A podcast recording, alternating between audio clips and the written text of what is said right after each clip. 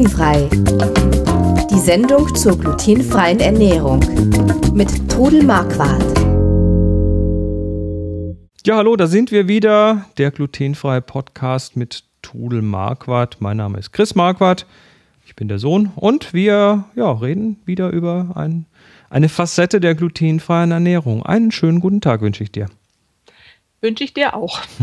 Wir äh, haben letztes Mal über Getränke geredet. Diesmal soll es wieder ans Essen gehen.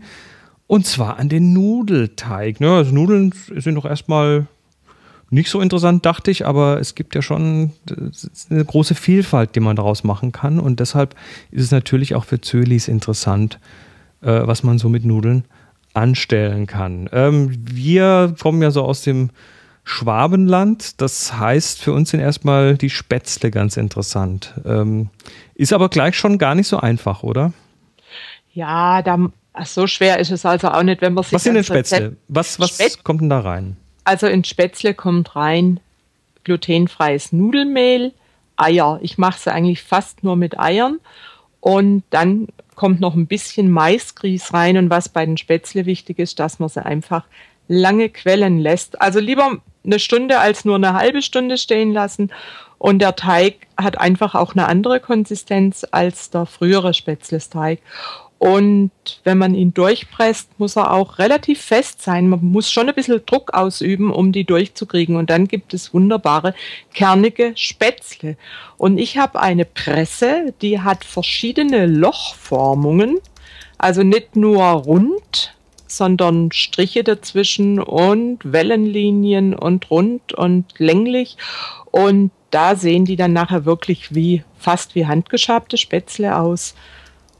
Ja, und schmecken gut. Lassen die sich auch handschaben? Also ich kenne das von früher äh, mit glutenhaltigem Mehl, da macht man dann so einen Teig, der, der so, ja, so, so, so, so, so, eine, so eine elastische Konsistenz hat, aber relativ weich ist und der wird dann auf so ein Brett gestrichen und dann wird das mit so einem Schaber quasi so zack, zack, zack, zack, zack, Stück für Stück äh, werden so diese einzelnen Spätzle ins Wasser geschabt, ins Heiße. Ähm, kriegt man sowas mit glutenfreiem Mehl hin? Man kriegt es hin, aber es ist schwieriger. Ich habe kürzlich, hat sich ein Kurs, hat sich gewünscht, dass, ich, dass wir Spätzle machen. Und da habe ich Ihnen drei Möglichkeiten gezeigt. Einmal die Presse, einmal ein Spätzle Spätzles Hobel. Das ist eine Scheibe mit Löchern, wo man dann mit so einer Art Schaber den Teig drauf tut und mit so einer Art Schaber hin und her fährt und dann die Spätzle ins äh, Wasser reinfallen. Und dann eben das Spätzles Brett. Da kann man dann den Teig, da muss er eine Idee weicher sein als für die Presse. Und da streicht man auch den Teig drauf. Das Messer muss immer nass sein, also immer am besten kurz in das kochende Wasser tauchen und dann wieder drei, vier Schaben und dann den Teig wieder flach streichen. Aber da der Teig zäher ist, ist es, ist es schwieriger. Ich meine, die alten Schwäbinnen bringen das sicher hin, aber da ich keine Schwäbin bin, bevorzuge ich du bist ja eine, Du bist eine sogenannte reingeschmeckte, ne? Ja. wir, aber, wir, aber 47 Jahre da, da sollte man das dann auch können. Richtig.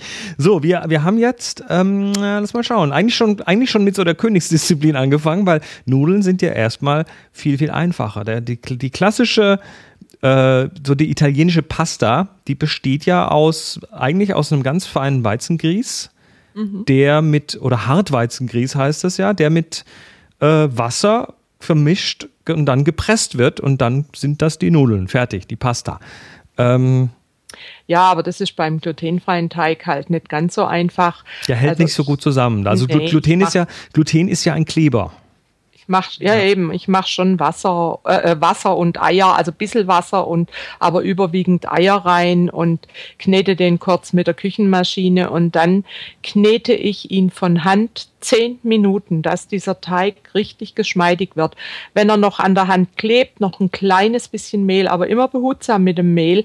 Er muss dann nach den zehn Minuten Kneten so sein, dass er an der Hand nicht mehr festklebt. Okay. richtig. Und dann kann man ihn noch ruhen lassen bei Zimmertemperatur in Folie und verarbeiten. Der lässt sich sogar durch eine kleine Nudelmaschine äh, verarbeiten. Also mit einer so einer kleinen, ja, so eine kleine italienische Nudelmaschine. Ach so, die mit der Kurbel. Ja, ne? ja, mit der Kurbel. Mit der Kurbel genau so eine habe ich, da kann man das sogar durchdrehen.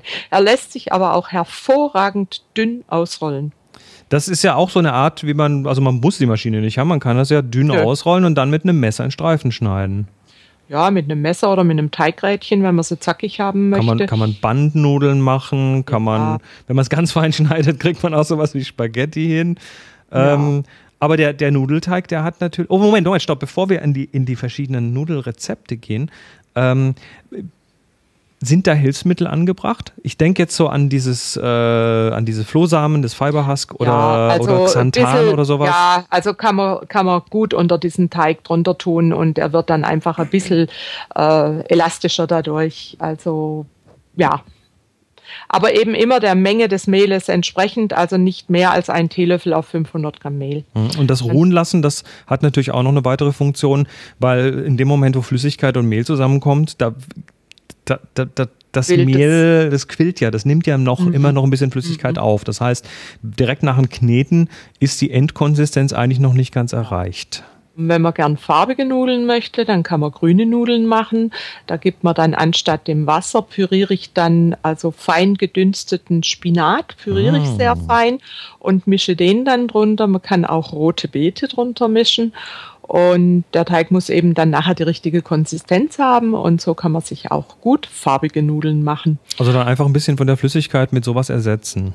Ja, also ich mache zum Beispiel wahnsinnig gern eine Lasagne mit grünen Nudeln. Lasagne Verde, die mm. ist so super lecker. Also Lasagne, bleiben wir gleich mal bei der Lasagne. Lasagne äh, sind Teigplatten und gibt es auch fertige Teigplatten zu kaufen mhm. und die kann man natürlich auch nehmen, aber man aber frisch ist schon noch ein ganzes ah ja, Stück besser, schmeckt oder? Ganz anders und die braucht man dann also auch die fertigen Platten sowie äh, die selbstgemachten braucht man nicht vorkochen, die legt man dann äh, in diese Auflauf in diese gefettete Auflaufform, dann kommt schichtweise Bolognese und ähm, eine Bechamelsoße drauf, Käse und dann wieder eine Schicht Nudeln und bis die Form halt voll ist und zum Schluss kommt noch viel Soße drauf und die Bechamelsoße, die zieht man dann immer so ein bisschen in die, mit einer Gabel in die Tomatensoße rein und dann mit Käse und dann backen im Ofen und lecker. Bechamel ist ja auch eine Soße, die traditionell mit Mehl gemacht wird.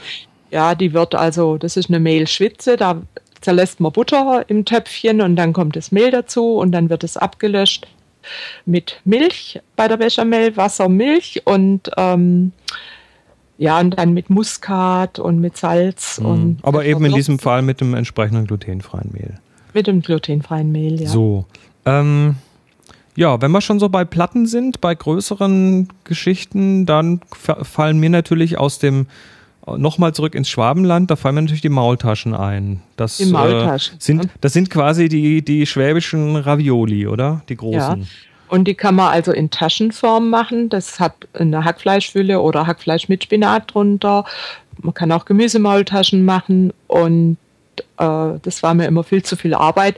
Und dann habe ich mal probiert, gerollte Maultaschen zu machen, also mit einer größeren Platte Teig und die dann mit dünn mit Eiweiß bestreichen und dann die ähm, Hackfleischmasse mit der Hand draufdrücken und zusammenrollen und dann in Scheiben schneiden. Wichtig also wie so eine Schneckennudel quasi. Wie eine Schneckennudel. Wichtig ist, dass die dann ins in die kochende Flüssigkeit, Brühe oder Salzwasser kommt, dass eben das gleich bindet, dieses Eiweiß mit diesem Fleisch. Und also mir ist bis jetzt erst eine aufgegangen in der ganzen Zeit, wo ich das mache. Und die kann man auf Vorrat machen, die kann man einfrieren, aber dann fertig machen, einfrieren und dann kann man sie entweder noch mal kurz in die Brühe oder man kann sie anrösten mit Butter und Zwiebeln schmeckt gut. Die, Le die Legende sagt ja, dass die Maultaschen die Katholiken erfunden haben, um vor dem lieben Gott die, zu verstecken, dass sie Fleisch essen. Ja. Ne? Das, äh, das sind dann die, ähm, im Schwäbischen sagt man Herrgottsscheißerle. Mhm. Und ähm, dann gibt es die zweite Legende, die dann besagt, die gerollten Maultaschen, wo man das sieht, das sind dann die evangelischen Maultaschen, weil die sich über das, über das katholische Fastengebot hinwegsetzen, habe ich mal okay. gehört. Ja, das habe ich auch noch nicht gehört, aber gut so. Ja, gut, ja. die Maultaschen, also man kann sie als Taschen machen oder gerollt oder in dem Fall katholisch oder evangelisch. Ähm, ja, in kleiner Form, äh, in Italien sind es dann die Ravioli, Ravioli, oder? Oder die Tortellini. Aber wie wie mache ich Ravioli? Weil das stelle ich mir jetzt auch ein bisschen schwierig vor. Ich muss dann so eine, so eine große Platte Teig machen und lauter kleine Häufchen Füllung und Aufsetzen dann und dann die, äh, also ich zeichne mir das vorher als Quadrate an und äh, streiche die ein bisschen mit Wasser ein und dann kommt die andere Teigplatte oben drüber. Und da gibt's also Ravioli-Stempel, wo man dann praktisch Nein. da drüber geht. Ja, Wahnsinn. der hat eine Öffnung, die gibt's in rund, in eckig, in Herzform. Die, äh, da ist dann eben die Füllung, ist in der Öffnung und dann drückt man das drauf. Das hat dann außen so eine wellige Form, die dann eben diese Ravioli zusammendrückt. Ich habe mir in Italien einen gekauft und äh, werde das jetzt mal mit dem machen. Oh, Es warte gibt- mal. Ich habe kürzlich, das fällt mir jetzt gerade ein, eine, auch- auch in irgendeinem Küchenladen gesehen, eine Ravioli-Rolle. Das ist eine, Das ist natürlich noch besser. das ist quasi Also- so, ein, so, ein, so ein Teil, so eine Rolle, die dann diese Form hat Mhm. und die rollt man über den Teig drüber und dann kriegt man lauter Ja. so Taschen. Also ich habe auch aus der Schweiz habe ich einen sogenannten Täschler heißt es in der Schweiz.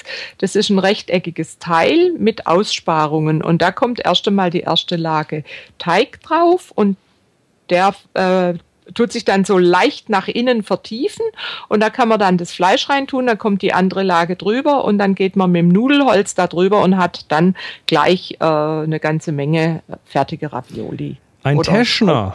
Ein Wahnsinn. ja. So, ein Täschler. Oh, Täschler. Gut. Mhm. Ähm, so, jetzt haben wir die gefüllten Sachen, die italienischen. Äh, jetzt, jetzt noch ein Ding, da war, das war mir noch gar nicht so ganz klar, dass das auch ein Nudelteig ist, ist der Strudel. Ja, also der echte Strudelteig, unsere, deine Oma und meine Mutter hat äh, immer den Wiener Apfelstrudel gemacht und das ist tatsächlich ein Teig ohne Eier, der hauchdünn ist. Also wir mussten immer ausrollen, bis man Zeitung durchlesen konnte. Also richtig dünn. Und äh, dann kam eben drauf. Aber das ist also ein Teig, Teig aus Mehl und Wasser. Ja, aus Mehl und Wasser. Und ich mache den eben jetzt mit Ei und kann den aber auch sehr schön, schön dünn ausrollen. Und dann kommen äh, Brösel drauf, geröstete Brösel kann man drauf machen, Zimt und Zucker, äh, feine Apfelstückchen eben mit Zimtzucker, mit äh, Mandelstückchen, mit Rosinen. Und dann wird der zusammengerollt. Und da ist eben wichtig, dass dieser Teig dünn ist, sonst wird das Ganze teigig.